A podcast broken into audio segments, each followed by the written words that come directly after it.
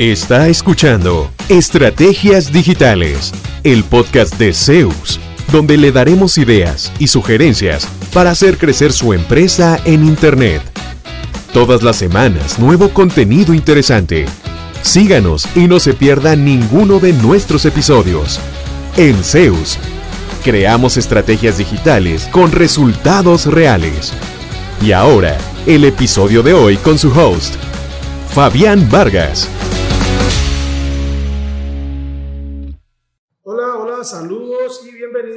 Bienvenidas a un nuevo episodio del podcast de Estrategias Digitales.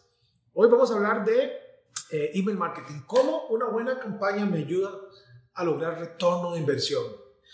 Y en la frase campaña está la clave de esto porque vemos a veces el email marketing como, sí, mandé un masivo el mes pasado.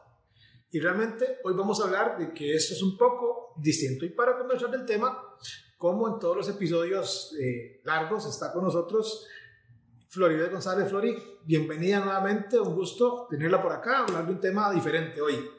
Hola, ¿qué tal Fabián? Sí, qué gusto saludarte, qué gusto volver a estar acá en Zeus y aprender de un tema que es súper interesante y que para todas las personas que tienen su propio negocio o que son emprendedores, que son profesionales independientes, les va a caer de perlas porque es un temazo precisamente para ganar nuevos clientes, para desarrollar la relación con los clientes actuales, para crear lealtad, para interactuar con los contactos, para obviamente aumentar las ventas, generar confianza, ¿verdad? Hacia un servicio o un producto que uno esté ofreciendo, confirmar una orden de compra, entre muchos otros objetivos es que se implementan estas campañas de email marketing. Pero no se trata solo de mandar un correo cada cierto tiempo y ya, como usted decía, debe responder a una estrategia y ser un esfuerzo consciente, sostenido en el tiempo y que aporte valor a nuestros clientes actuales o potenciales. Pero existimos muchos emprendedores y muchas personas de negocios que no necesariamente sabemos de este tema. Así que hoy vamos a empezar de cero, por lo más básico, Fabián. ¿Qué es el email marketing? Bueno, eh, ya di una pincelada al principio. A veces confundimos el email marketing con eh, agarré una lista que tenía en Excel, se me ocurrió mandar una promo, tengo un año de no mandar un correo y de repente mando de, de no sé dónde, ¿verdad? Que agarré y se me ocurrió un correo masivo que no aporta valor, que es viendo a ver qué les vendo con un descuento, con una promo, ¿verdad? Y vemos eso como el email marketing. Realmente, email marketing es un poco más elaborado y son tener una estrategia de contacto con ese cliente por correo electrónico para que no sea un correo que se envía el día de la madre, el día del niño, o sea, cuando es relevante para mí comercialmente, sino estar en contacto con esos clientes también en distintos momentos a través de todo el año, con información generalmente, lo que se recomienda principalmente, de valor. ¿A qué me refiero? A que eduque primero sobre lo que usted ofrece, lo que usted hace, sus servicios, sus productos, y venda después. Okay. Entonces, ahí es donde a veces también fallamos, mandamos un correo solo de venta. Vemos a ese cliente con una piñata la que hay que sacarle plata y plata y plata, y como yo creo mi producto o como yo necesito que me compren, entonces mando ese correo a ver quién cae, a ver quién me escribe. No es que no funcione, pero más bien eso a veces termina alejando más a los clientes que acercándolos. Qué diferente es si yo quiero venderle un servicio, hablemos de decoración de jardines, por decir algo, y usted tiene una oferta especial por aniversario de su empresa. Qué distinto sería dar datos que refuercen que un adecuado jardín, bien mantenido, esto y aquello, usted debe tener sus propios datos sobre sus servicios o productos y al final decir que por esa razón y por ese aniversario tenemos para algunos clientes o para el X número tal servicio en tal zona válido durante tales días. Pero ya primero di un poco de contexto, un poco de valor eduqué a la persona, aún si no me compra, se queda con algunos datos interesantes y al final hice la, la oferta de venta. Inclusive recomiendan algunos mandar dos correos solo de valor, sin nada de venta, y al tercero, venta o valor y cerrar con alguna venta. Porque así es como vamos, a, al fin y al cabo, un correo, cada correo que enviamos es una conversación que podemos tener con esa persona cómo queremos que nos perciban, como, uy, ahí viene ese que cada vez que me ve me quiere vender algo, que sería, "Mm, ya me mandó otro correo, vamos a ver qué me quiere vender hoy, si es que lo abre, a decir, mira, eh, hay otro correo de la empresa tal, vamos a ver qué contenido me mandó hoy, porque esa gente siempre manda correos bien interesantes. Me compre o no me compre, estamos haciendo una legión de seguidores, eh, de, de una comunidad O sea, es crear la conciencia de la necesidad primero y luego decir, hey, para esa necesidad yo tengo la solución. Sí, de hecho, lo voy a poner así, para más, más claridad todavía. Este podcast que estamos haciendo, eh, para el que me escuche no se sienta como, ajá, este, por eso es que los hacen, no. Este podcast, además de educar, porque hay una inversión de tiempo, dinero, esfuerzo, edición, producción, o sea, el capítulo cuando uno lo escucha ya está ahí, ¿verdad? Pero bueno, hay todo un proceso interno que seguimos, Flor y, y yo, de preparar el tema, de buscar estadísticas, o sea, nos documentamos previamente para hacer un episodio de podcast que sea valioso. En este episodio, al final, siempre vienen links. Uno de ellos es para que la gente pueda descargar el ebook SEO. Ese ebook le aporta mucho valor a la persona, vamos aportando valor, sobre cómo posicionar mejor mi sitio web en buscadores, pero está también amarrado de una serie de seguimientos para reforzar el tema que le estamos dando en el ebook, de por qué implementar esto, de cuál es la diferencia entre una forma de tráfico y otra, etcétera, etcétera, una secuencia de correos que al final hacen que algunas de las personas que lo descargan y que consumen ese contenido digan, hey, qué interesante, viera que ya intenté hacer eso, no lo ponemos oscuro como para que parezca que es algo que solo aquí sabemos hacerlo, tratamos de poner lo más claro posible. Y la semana pasada conversé con un señor que me dijo, eh, viera que yo quiero mejorar el SEO, he estado recibiendo sus correos, se me hacen muy interesantes, pues no tengo el tiempo, no tengo el conocimiento, ya he aprendido más, pero realmente no me siento todavía. ¿Usted puede hacer eso? Ahí viene la respuesta. Por supuesto. Claro que sí. ¿Verdad? Entonces no lo forcé, eh, no, no, lo regaño porque no me ha escrito, ya usted descargó mi ebook. Y qué bárbaro, ¿por qué no me ha cotizado el servicio? O sea, ¿qué es lo que a veces hacemos? ¿verdad? Eh, de eso se trata una buena estrategia, una buena campaña de email marketing y funciona súper bien. Solo que hay que ser constante porque los leads que ingresen ahí posiblemente no estén maduros todavía, no estén listos para comprar mañana. A veces toma tres meses, seis meses, mes y medio para que levanten la mano y digan, hey, respondan a un correo. Hey, me interesa más, podemos reunirnos, podemos conversar. Y a partir de ahí, no todos compran tampoco, pero es conversaciones que uno va generando, propiciando a través de educar a la, a la gente que nos sigue en la lista de correo. Lo que, me, lo que más me gusta de lo que estás diciendo es que Zeus es un ejemplo claro, es decir, es un testimonio vivo de que sí funciona hacer esto. No solamente lo hacemos, sino que sabemos que funciona porque lo aplicamos en, en nuestra propia marca. De hecho, no lo hacíamos de forma sostenida. Ajá. Era, hey, este, cerramos en Semana Santa, mandemos un correo. Eh, cerramos en fin de año, o cerramos en vacaciones, o cerramos, era algo esporádico empezamos a educarnos sobre este tema, hará, no sé, cinco años o más. Eh, hicimos una listita como de tres correos. Después empezamos a hacer correos, pero de seguimiento a contactos que nos habían escrito, pero no nos habían comprado, y los dejábamos ahí, a la libre. Un montón de leads. Ahora los pasamos a una lista donde seguimos hablando con ellos. Ya no nos compraron, perfecto. Tal vez las circunstancias, el momento, se fueron con otro proveedor nos ha pasado que producto de esos correos de seguimiento, en una de tantas dicen, hey, mira qué mal me fue, tengo seis meses, el proyecto no se ha terminado, bla, bla, bla, quiero retomar con ustedes. Y el correo ni siquiera era de ventas, era simplemente educar, educar, educar. Otro señor me lo puso más, como más interesante todavía, me dice, vea, ya ustedes me dieron gratis, dice, un webinar, porque atendió un webinar nuestro. Ajá ya me han estado mandando correos de valor educativos, muy buenos. Eh, ya se me atendió una reunión, todo esto gratis, ya me ha aportado mucho valor, así me lo dijo, ya me ha aportado mucho valor. Y el proveedor actual no me responde casi ni los correos. Al que le estaba pagando. Ajá. sí. Entonces, sin querer queriendo, estábamos acercando a un cliente sin zafarle la tabla a nadie, sin cerruchar el piso, decimos aquí, sin hablar mal del proveedor actual, no hace falta Uh -huh. Simplemente aportamos valor, valor, valor y esa persona se sintió más cercana con nuestra marca, aunque no fuera cliente, y al final decidió pasarse para acá. Sin que lo obligáramos, sin que lo regañáramos, sin, sin nada, simplemente dijo, no, me, me gusta más este enfoque de esta gente. Y, y se convirtió en un nuevo cliente. Fabián, para ir entrando en materia, yo tengo una pregunta y es cómo obtengo las direcciones de correo electrónico de esas personas, porque, no sé, a mí me ha pasado que me llegan, dice uno, spam, ¿verdad? Correos de email marketing de marcas, empresas y tal, donde yo digo, pero yo nunca ni he ido a este lugar, ¿cómo obtuvieron mi correo? Y ciertamente algunas veces me siento invadida, ni siquiera es una información que yo quería recibir. Entonces, ¿cómo hago para obtener las direcciones de correo electrónico de estos clientes potenciales que yo sí quiero atraer sin que ellos se sientan de cómo agarraste mi correo, mi dirección, por qué me estás escribiendo?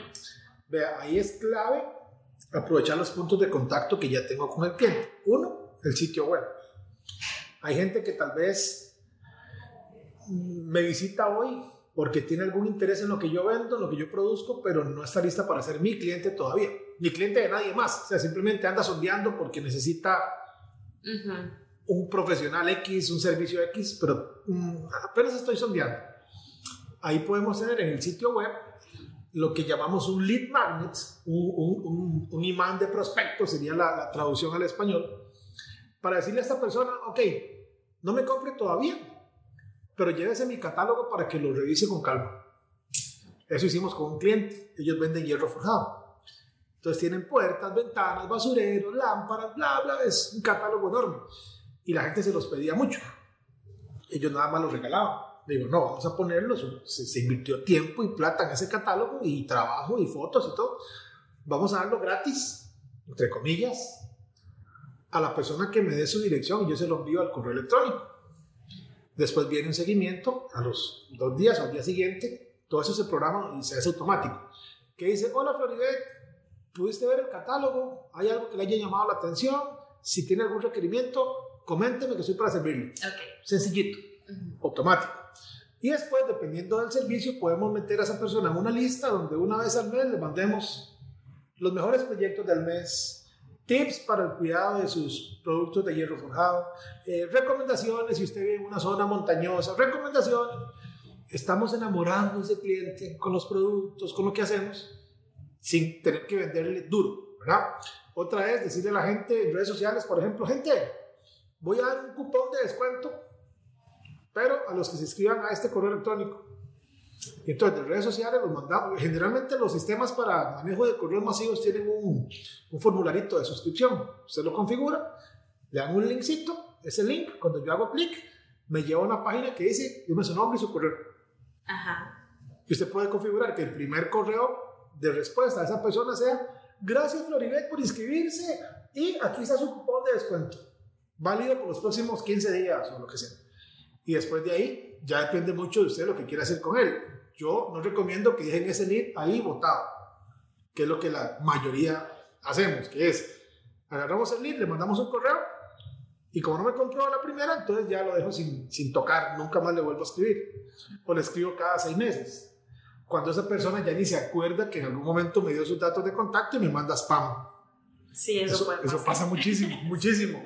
No dice, esta gente, ¿qué? Fue hace un año que me inscribí Ajá. y nunca me volvieron a mandar nada. Entonces, ¿cómo carajo me voy a acordar yo de que esta gente, ¿verdad? Ok, pero tengo una pregunta y entonces, si por ejemplo yo soy usuaria o ingreso al sitio web de Zeus y me inscribo. ¿verdad? Entro a este formulario con mis, mis datos de contacto y tal, debe estar escrito en alguna parte por parte de la empresa, digamos, que mi correo va a ser utilizado para que yo reciba información. Correcto. En, no sé, en la política de privacidad del Correcto. sitio web. Correcto, correcto. Esa parte es importante. Más ahora que hay reglas que dicen que usted no puede, bueno, usted puede hacerlo, pero se arriesga a, a agarrar direcciones de donde sea y mandarlas ahí en, en frío a un montón de gente que nunca le pidió información. Eso no se puede. O sea, se puede, pero no es ético y ya casi no es ni legal. Entonces yo debería poner alguna casilla, algún check, algo que diga, estoy de acuerdo con recibir correos promocionales, al, al agregar esa información, acepto que hay muchos sitios de, de- para redactar políticas. Bueno, creo que un día de esos hablamos de uno. Así es. Este, usted busca, ajusta y ya este, estás cumpliendo con las políticas. Eh, importante no vender esos datos a nadie. O sea, no decirle a alguien, hey, vieron que los últimos dos meses he recogido 3.000 listas de correo, ¿le interesa? Se las vendo en 500 dólares. Primero, lo que, hablo, lo que decías hace un ratito, yo, yo voy en esa lista y usted vende una cosa distinta para la que yo me inscribí, me llega ese correo, yo digo, ¿esta gente qué? Spam, de una vez. Entonces, lo ideal es ir construyendo esa lista orgánicamente a cambio de, algo de valor, de algún cupón, de algún catálogo, de algún video de entrenamiento de algo, de alguna demo gratuita. Nosotros tenemos, tenemos otro, eh, otro lead magnet que es para gente que está más cerca de la compra, que es vea lo que tenemos para ofrecerle y valore si le sirve o no le sirve. Es un webinar de 28 minutos y vieras cómo ayuda a aclarar dudas de clientes realmente interesados. Y si no me compran, entonces sí, al día siguiente, o sea, si no me escriben, al día siguiente le mandamos un correo que dice Floribé, espero que haya podido ver el webinar, cuénteme qué dudas tiene, noté que no ha agendado una reunión, hay algo en lo que podamos ayudar. Así, muy, de verdad, muy informativo, sabiendo que no todos van a ser mis clientes, por A o por B o por C. Es simplemente como decir, aquí estoy, cualquier duda, nada más me avisa. ¿Qué listo? Estoy pensando que entonces sería lo adecuado es tener esta base de datos que fue recogida de manera transparente, ¿verdad? E incluso por segmentos, ¿verdad? Puede ser aquellos clientes que ya me compraron, los tengo en una base de datos que van a recibir contenidos porque tal vez ya sé que ya me compraron, ya hay un vínculo y aquellos que quiero atraer por primera vez pueden estar en otro segmento y hacer contenidos para ese público en Es que los sistemas, eso es bien interesante ya estamos hablando de la segmentación de esa lista, que es, es lo que habría que hacer. Pero, ¿qué error cometemos? Agarramos y echamos a todo el mundo en una lista general. Por ejemplo, eh, la otra semana damos un, si la otra semana impartimos un webinar. Entonces, yo quiero invitar tanto a clientes como a prospectos, como a gente que ha descargado el ebook, como a gente. Entonces, los sistemas permiten ponerle una etiqueta, una marca, a cada, a cada, a cada contacto. Entonces yo tengo los clientes Zeus con una etiqueta que dice Zeus. Tengo los que descargaron el ebook con una etiqueta que dice descargo ebook. Tengo otros que aplicaron para tal lista, los marcados. Y los que no tienen ninguna de esas marcas son gente que ha entrado ahí, se ha inscrito en otros, en otros momentos y no, no está todavía en ningún proceso comercial nuestro. Entonces, cuando enviamos el mensaje de recordatorio, si dice cliente Zeus, decimos, nos alegra que como cliente nuestro haya decidido ta, ta, ta. Si dice que está en el ebook SEO, decimos que además de aprender sobre SEO, queremos que aprenda. Y si no dice nada, decimos, le queremos invitar a este evento gratuito, ta, ta, ta. Entonces, el cliente va, va a sentir más cercanía. Claro. El que ya, ya descargó para otra cosa va a decir, ah, mira, eh, estoy recibiendo esto otro, pero me está invitando también a esto. Y el que está ahí simplemente porque quiso meterse, recibe una invitación totalmente genérica. Pero eso no lo hace el sistema, eso lo define uno. Y es importantísimo. A veces me pasa una lista con nombre y apellido en un solo campo. Yo le digo al cliente, vea, sepáreme esa lista mejor, separémosla en nombres y apellidos, porque es muy raro mandar un mensaje que diga, buenos días, Fabián Vargas Picado. O sea, que, manda un saludo así? Nadie. Se entiende que es automático. Buenos días, Fabián. Ajá. ¿Verdad? Entonces ya se dice, esto me huele a lista masiva por todo lado. Mientras que si se personaliza con el nombre, con el saludo, por ejemplo, nosotros tenemos para clientes Zeus el link de su sitio web. Entonces, cuando mandamos un correo, le decimos, esto podemos aplicarlo en, si viene el link, le ponemos el link en www.susitio.com. Y si no, lo cambiamos por un mensaje que dice su sitio web. Súper bien. Entonces, todo sale bien personalizado. Eh, si tiene un saludo, que la lista nuestra dice estimado, estimada, señor, señora. Si tiene un saludo, entonces dice, buenos días, estimada Floribet. Si no tiene saludo, dice, buenos días, Floribet. Y si no tiene nombre ni apellido, porque la persona nada más no dio su correo electrónico, dice, buenos días, cordial saludo. O sea, hay algo para todos, pero eso lo hace uno.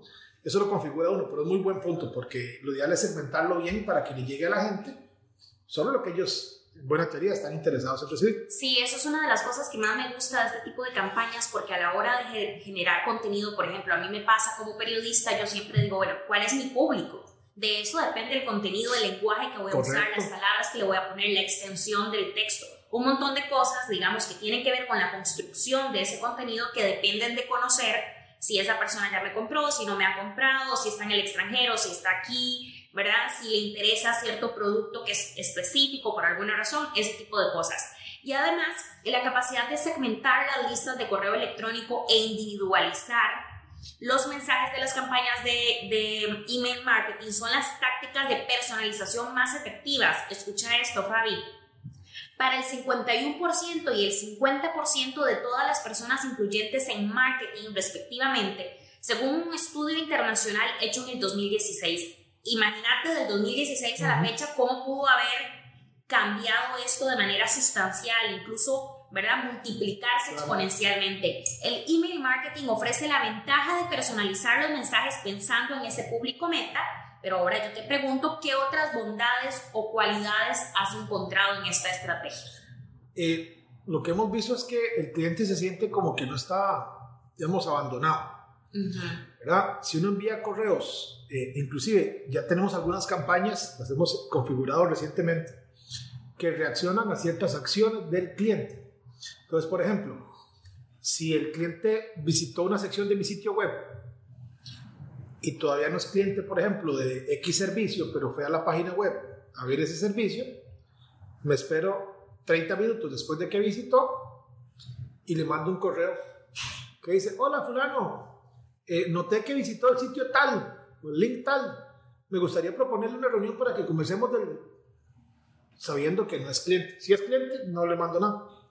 Eh, hacerlo masivamente, eh, piensa en Amazon o en Netflix, sí. los correos que dicen, hey, pensamos que te podría gustar porque yo no vi una película, sí. entonces le recomiendan otras.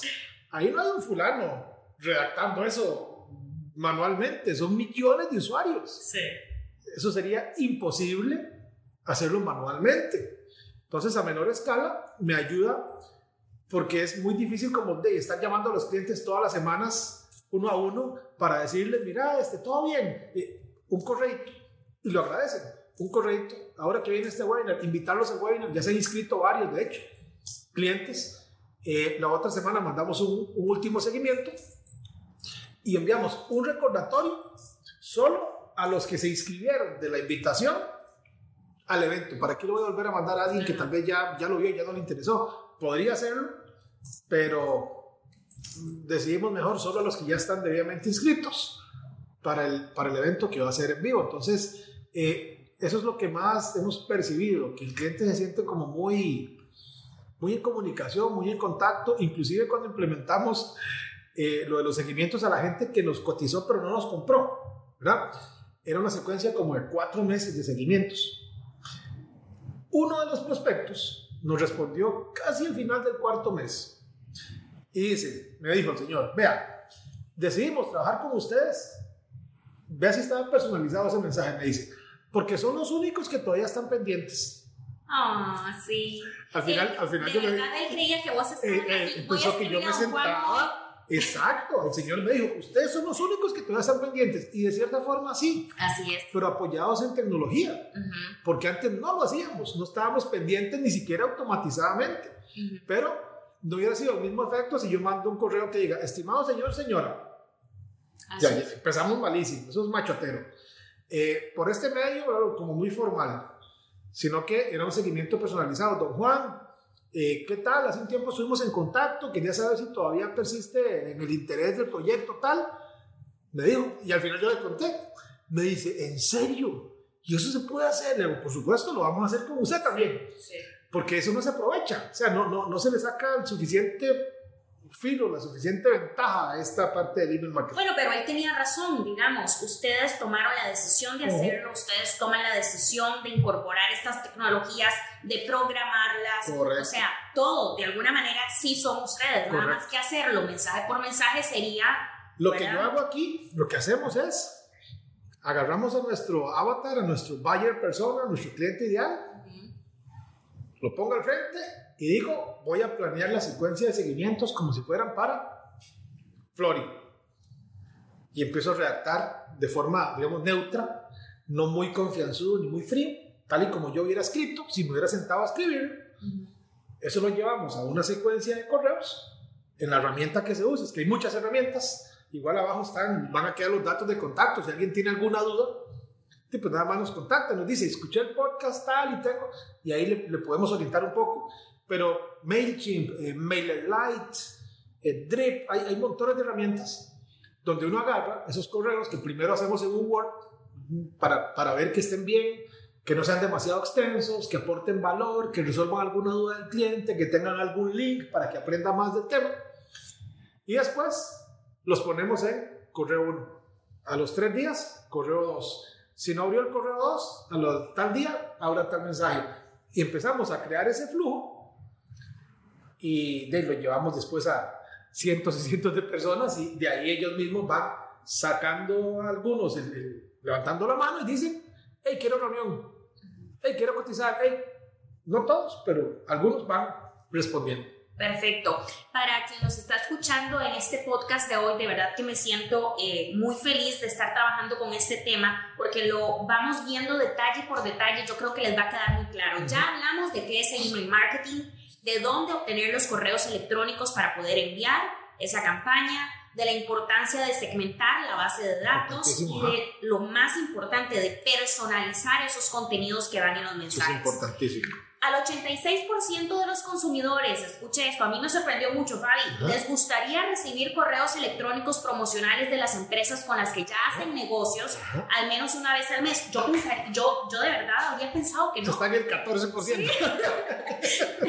y el 15% les gustaría recibirlos a diario. Ah, no, ¿verdad? Pero ¿Qué tipo de contenidos debemos o podemos incluir en esos correos electrónicos? Yo te lo pregunto porque, por ejemplo, a mí me gusta mucho que estas herramientas que usan acá en Zeus y demás permiten incluir videos, fotografías, infografías. Entonces no es solamente abrir el correo y ver un montón de texto. Es muy dinámico, es muy interactivo, por decirlo de alguna manera. Pero ¿qué contenidos, qué temas puedo convertir en esos mensajes? Eh, cualquier cosa que le aporte valor a su cliente. De nuevo, pero hay diferentes formatos. Entonces, hoy puede ser esta infografía que habla de el reciclaje. Entonces, ¿cómo hacer un, algo de compostaje? Depende mucho de su audiencia, porque si yo hablo de tecnología y de repente les mando algo para hacer compost, van a decir, hey, pero ¿qué pasó aquí? algo pasó podría, podría ponerlo en algún contexto, porque un día, un día les mandé un video de recomendaciones para padres de una herramienta para monitorear la actividad online de los hijos. Híjole, fue, qué bueno esto y más gracias. Fue, pero en el contexto de la tecnología, no fue nada de venta, no fue nada, fue simplemente mi experiencia como papá que yo decía, wow, lo que puedo hacer, no para estar ahí como el dictador encima de los hijos, sino para pues, están pequeños, todavía están empezando a navegar en estas aguas digitales. Entonces hicimos un correo con un video de recomendaciones tecnológicas para papás. El otro era un sitio para que aprendan los chiquillos mecanografía. buenísimo. yo lo vi, yo no tengo hijos, pero tengo mi hija y lo vi pensando. Buenísimo, buenísimo, porque a mí mi mamá me, me obligó a aprender mecanografía y le agradezco demasiado. Entonces, eh, contenido de valor. La otra semana no tiene ni siquiera que ser suyo. Un proveedor suyo, alguien en otro país para que no le vaya a jalar ese cliente, digamos, hizo un video interesante que usted considera que a sus clientes les puede servir porque refuerza algo que vieron la semana pasada, bla, bla, bla, les manda ese correo electrónico, eh, aportándoles valor. Ojo, que no sea demasiado largo y, y, que no tenga solo texto, texto, texto, que tenga, digamos, si es, si es un poco largo, que tenga viñetas, que tenga un titulito, que sea, o sea, que la lectura no sea como un bloque de texto y usted no sabe ni dónde hay una coma, ni dónde hay un punto. Eso se hace, por interesante que sea el contenido, se hace imposible de leer. Y por aquí o por allá, una imagen. Y idealmente un link. Aquí puedo aprender más. Pum, y lo mandas a un link al sitio web donde te puede cotizar un servicio o al canal de YouTube donde se puede suscribir o a la publicación donde subió en Facebook. Entonces ya lo sigue también en Facebook. Ese tipo de, material es lo que se puede eh, estar incluyendo. Pero la máxima para mí siempre es aportar algo de valor. No solamente decir, hey, este, aquí hay descuentos, descuentos, descuentos, o los primeros cinco, está bien de vez en cuando, pero que no sea el, giro exclusivamente para, eh, para venta. Bueno, más en el caso de servicios, en productos todavía se presta un poco más, pero ve que aún así, eh, Netflix, por ejemplo, nos vende sus películas, pero a través de recomendaciones. Entonces uno siente que, que se está preocupando porque yo vea algo relevante. En el fondo quiere que yo siga usando su plataforma pero no me dice, hey, este, hace una semana que no entra, le vamos a cerrar la cuenta. O sea, no, ¿verdad?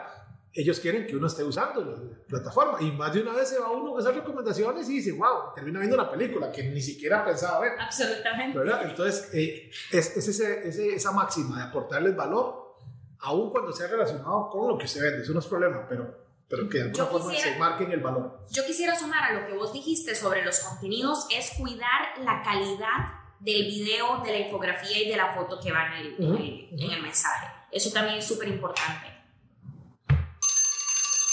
Bueno, ya nos tocaron, siempre nos pasamos, ¿ya? esta vez lo pusimos un poquito, más, un poquito más, más temprano.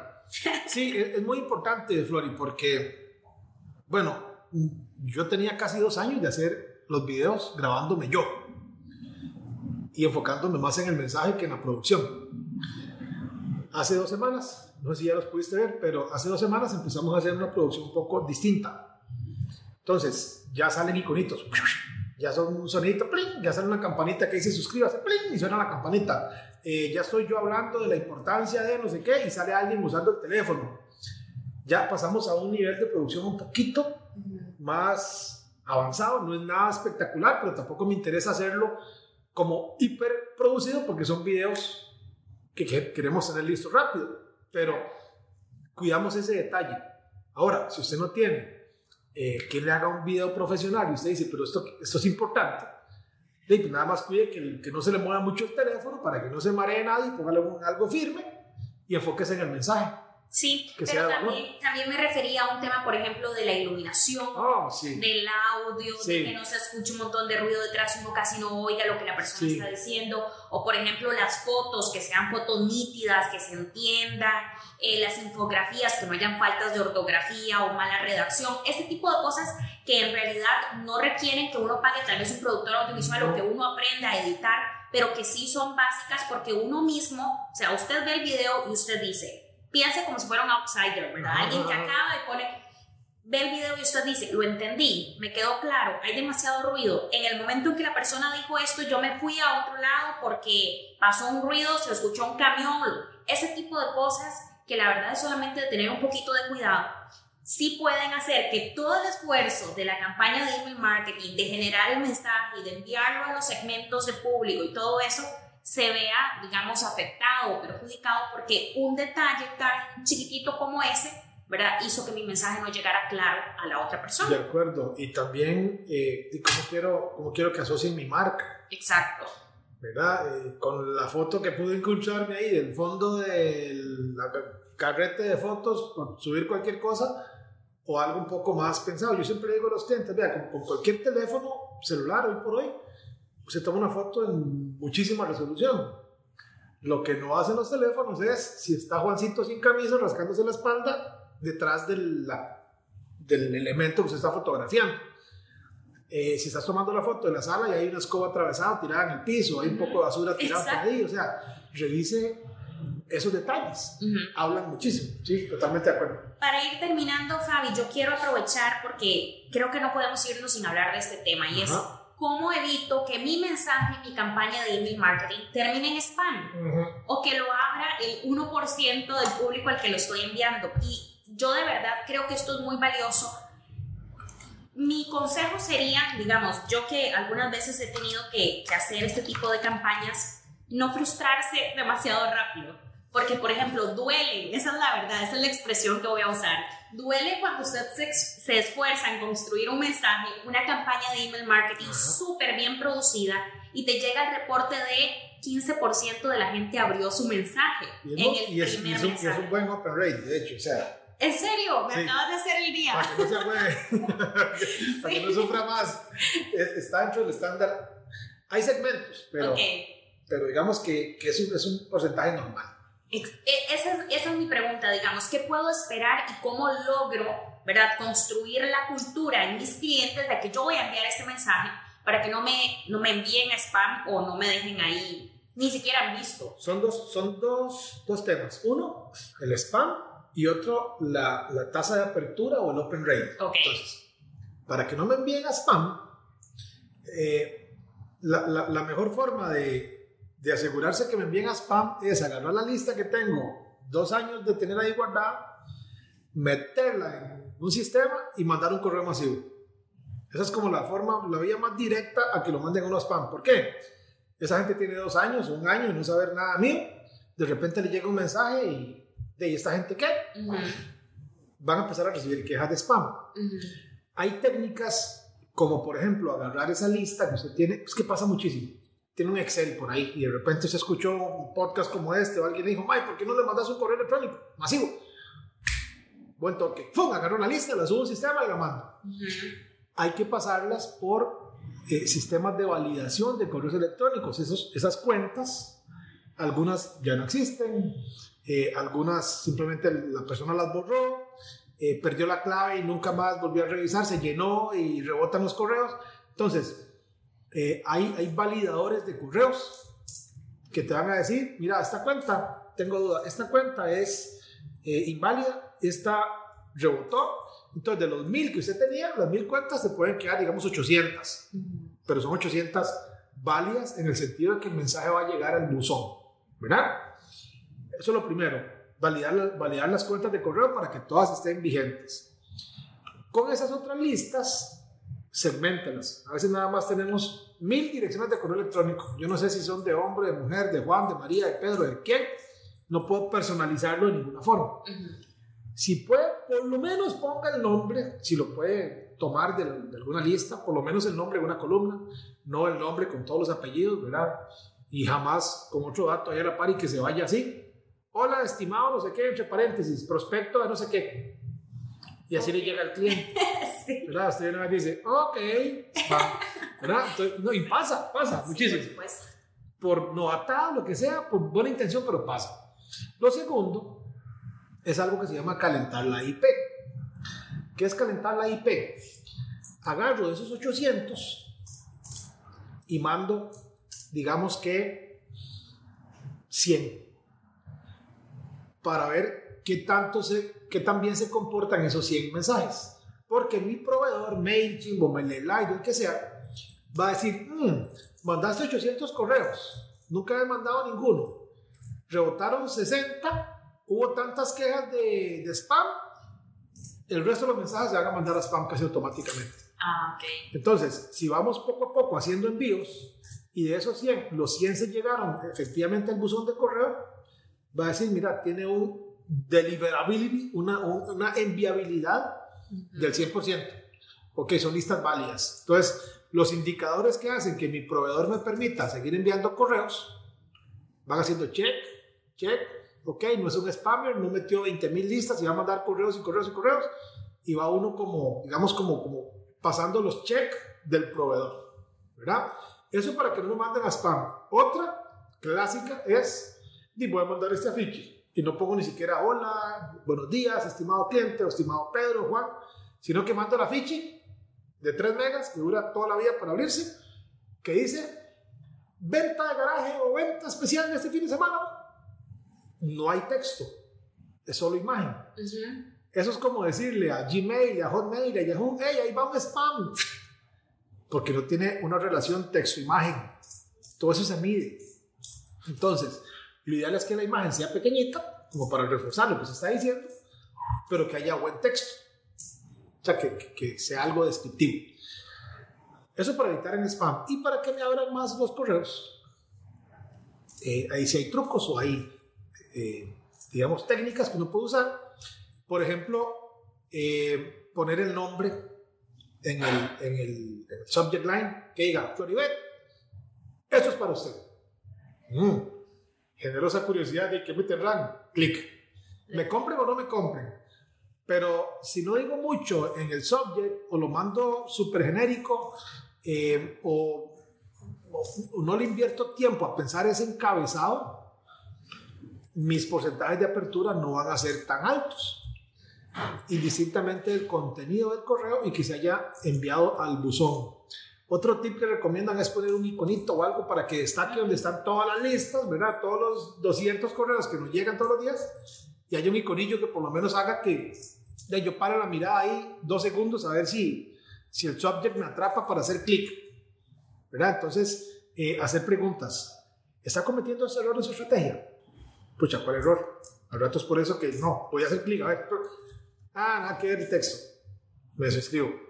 Hay que jugar con eso. O sea, si, si la pregunta me lleva a cierto lado, eh, que el contenido resuelva esa pregunta. Inclusive hay un tip tan sencillo que es poner todo minúscula en el subject line.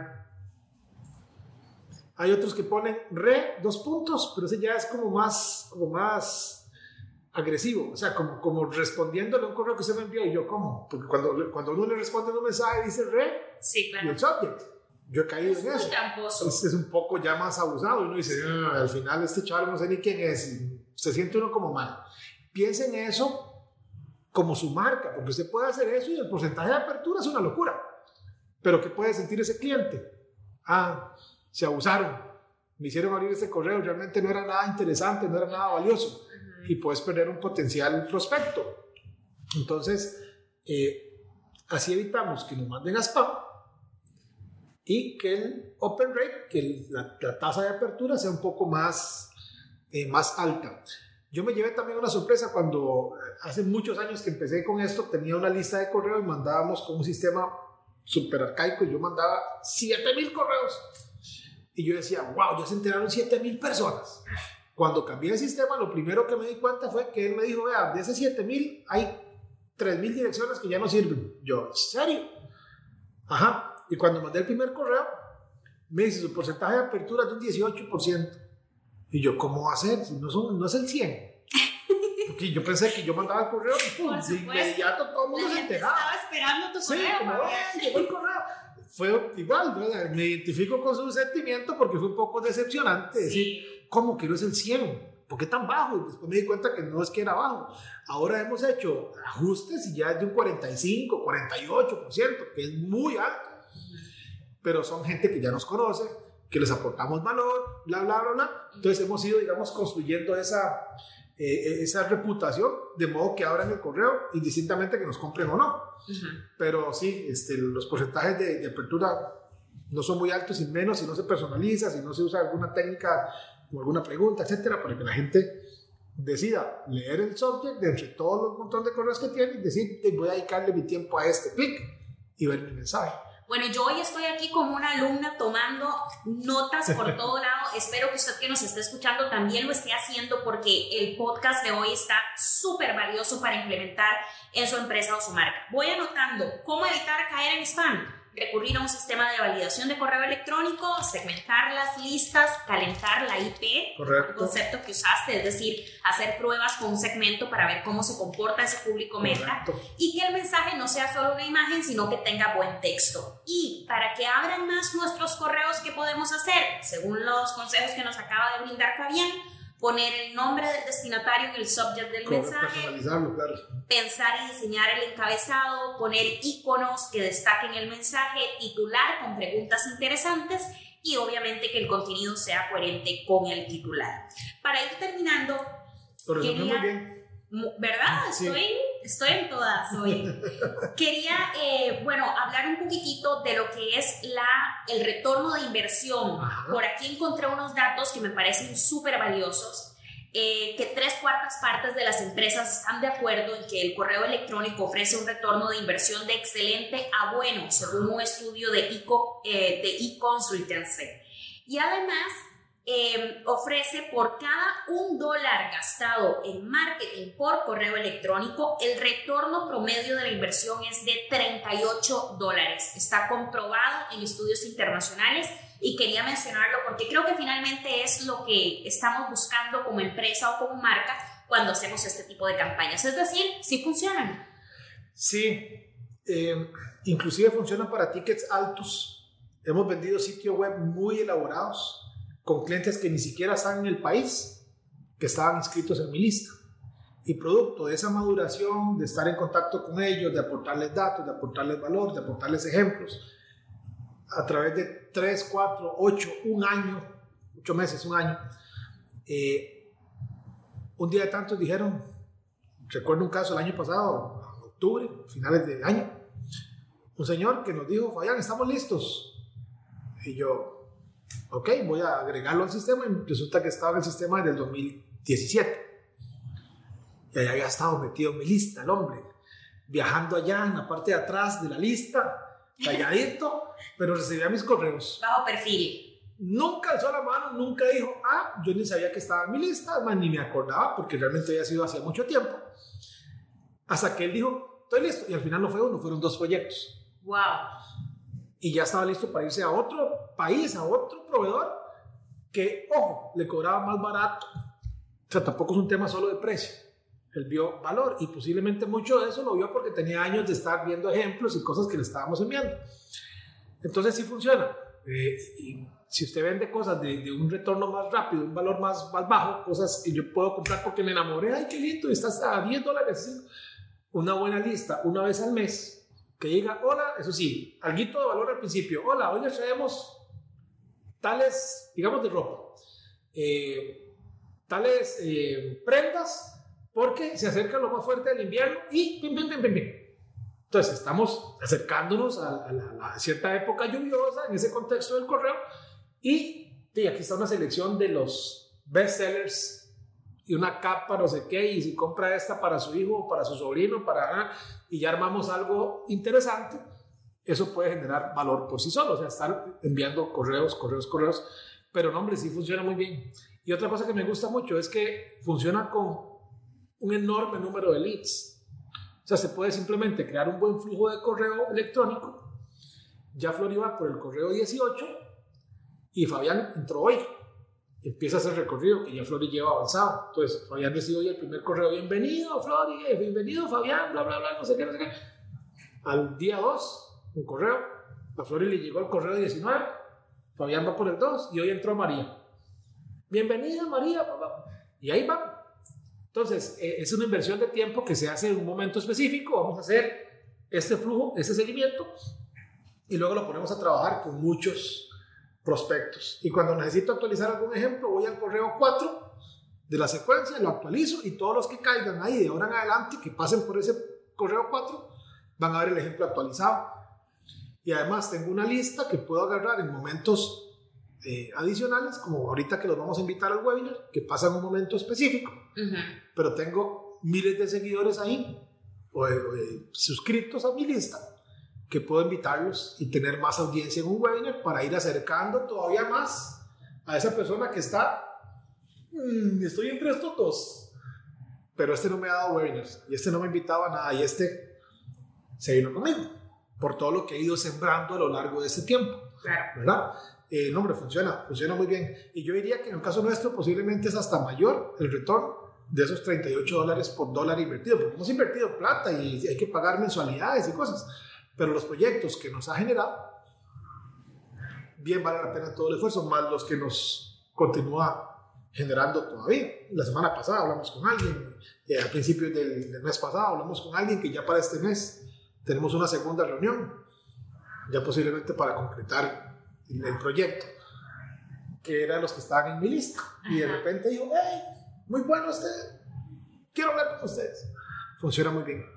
Yo creo que con esa invitación podemos ir cerrando. Muchísimas gracias, Fabián, de verdad, por habernos brindado toda esta información, por haber sido tan didáctico y tan dinámico al mismo tiempo y explicarnos cómo funcionan las campañas de email marketing. Y espero que usted que nos está escuchando ya esté levantando la lista de correos electrónicos y pensando en cómo empezar esto. Recuerde que si todavía le quedaron dudas o si dice, no, eso es demasiado complicado para mí, nada más se tiene que contactar con Zeus y Fabián y su equipo se encargan de hacer toda esta estrategia y toda esta magia para usted y su empresa. Uh -huh. eh, voy, a, voy a reiterar lo que dije hace un ratito. Si no saben ni por dónde arrancar, uh -huh. porque así pasa, uh -huh. ¿qué les escribo? ¿Qué les mando? Enfóquese en un cliente, en su cliente ideal, al que usted, al que usted quisiera. Eh, ok, voy a hacer una secuencia para estar en contacto con Pedro, que es mi cliente estrella aquí. Hola, estimado Pedro, este, quería enviarle un breve seguimiento para lo que usted quiera, lo que usted crea que le aporta valor a ese cliente eh, específico suyo. ¿A los cuántos días sería bueno volver a escribirle? Pienso que a los dos días. O no, no es algo de venta, es algo para estar en contacto una vez al mes. Bueno, entonces voy a redactar dos correos por mes, pero hago 24 para tener para un año de correos. Parece un montón, pero si usted empieza primero a ver qué le puede aportar de valor, qué dudas le pueden resolver, de lo que sus otros clientes le consultan, de, de eh, cuál es la diferencia entre esto y esto. entre tal marca y tal otro, entre tal servicio y tal otro. Bueno, se puede responder eso en uno o varios correos. Tengo un cliente que hizo algo sencillito. Cinco ventajas del zacate artificial. Que ahorra agua, que esto, que lo, y lo respalda con datos y lo dividió en cinco correitos electrónicos. Y ya. Eso es mejor que no hacer absolutamente nada. Y, al final, si se les complica demasiado, pues ahí está, como dijo Flori, todos nuestros datos, porque eso es lo que hacemos todos los días. Funciona muy bien, muy, muy bien. Entonces, eh, y creo que cubrimos todos los temas. ¿Qué dudas le quedan a usted como desde su perspectiva profesional? No, yo, a mí me queda todo clarísimo. El tema está en animarme a hacerlo ¿verdad? Con esperanza de que me abran más del 15% los mensajes. Va a pasar. y, y, yo creo que además es construir la cultura en el cliente, ¿verdad? Si mi marca nunca ha enviado información, nunca hemos hecho una campaña de email marketing, nunca ni siquiera les mando un correo a mis clientes para ver cómo les fue con el producto que les vendí, empezar este proceso, ¿verdad? Em, es construir una cultura de que la otra persona va a saber que yo le voy a dar información de valor y que va a estar recibiendo de manera permanente esa información.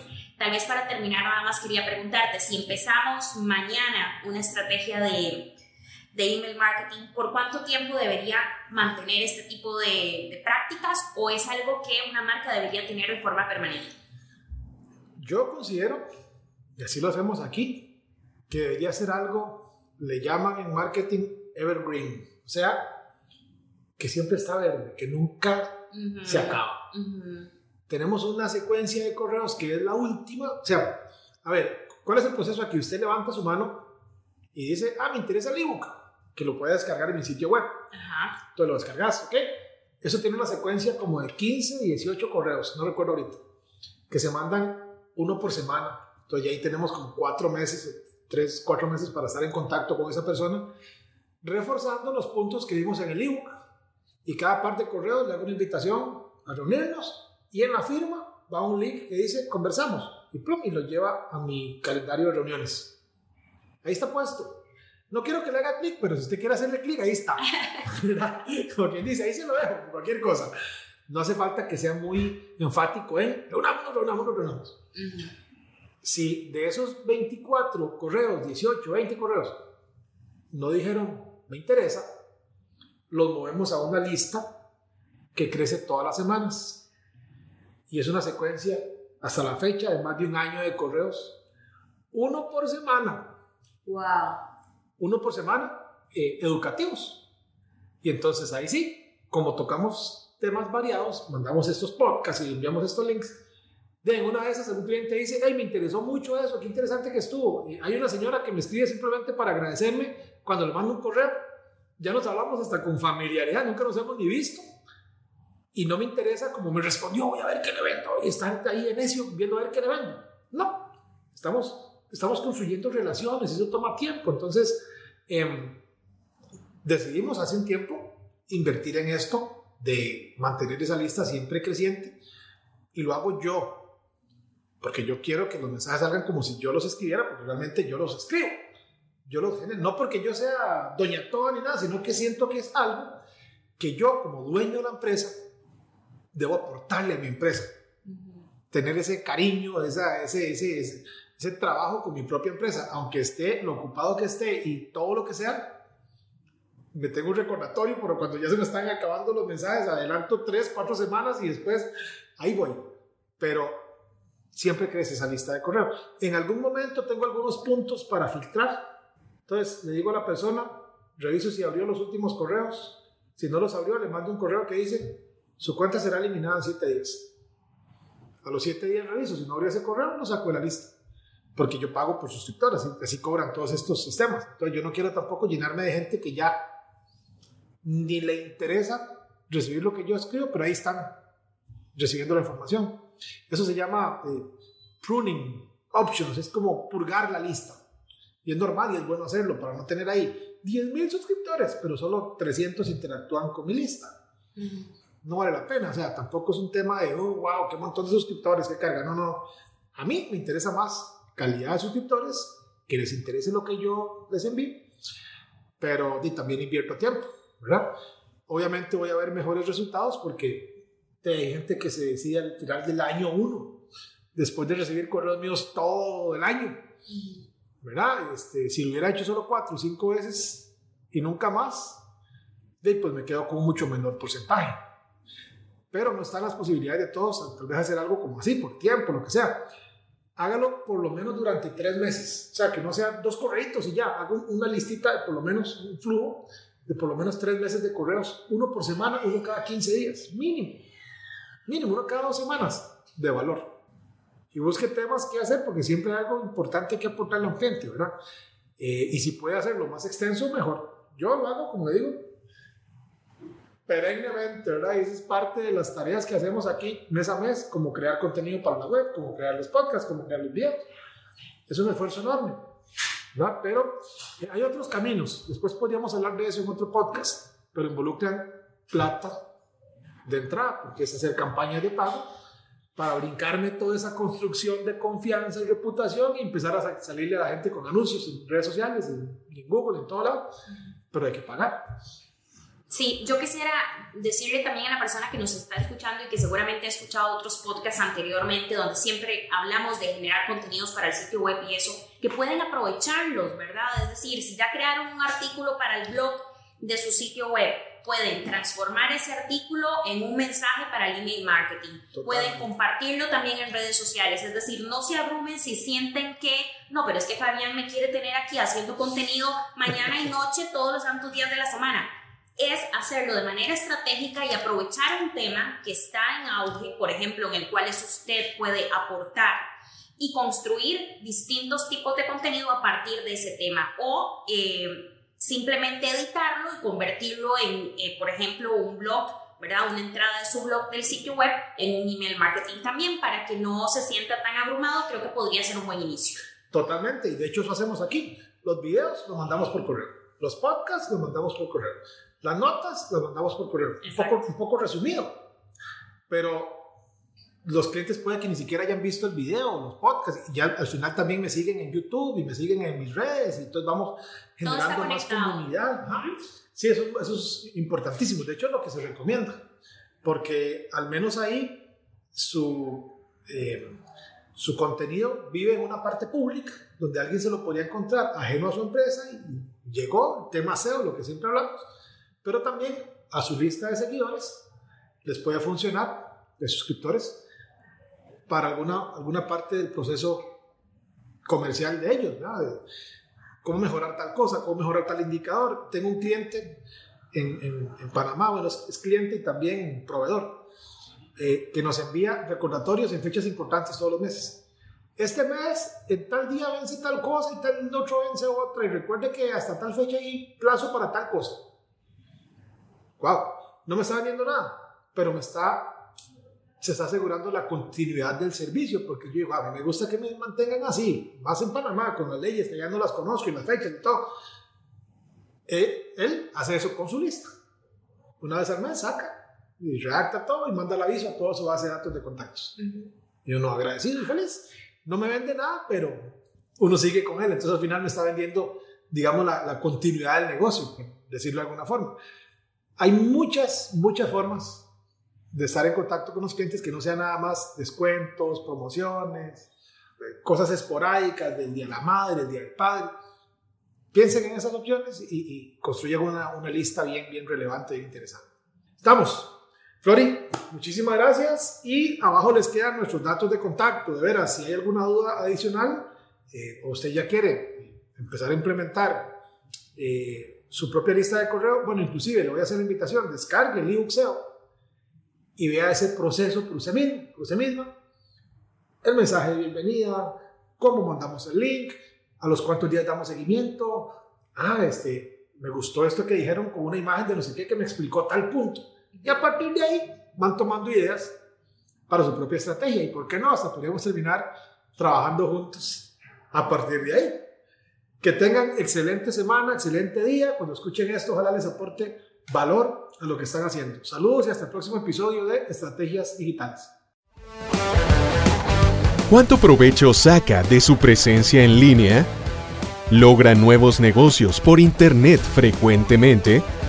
Si la respuesta es no, conversemos. En Zeus, seremos su departamento web y nos haremos cargo de la gestión digital en su empresa, enfocados totalmente en lograr nuevos clientes para usted. Proyectos en nueve países son nuestra carta de recomendación. En Zeus, creamos estrategias digitales con resultados reales. Sus nuevos clientes ya lo están esperando. Visítenos en zeusweb.com.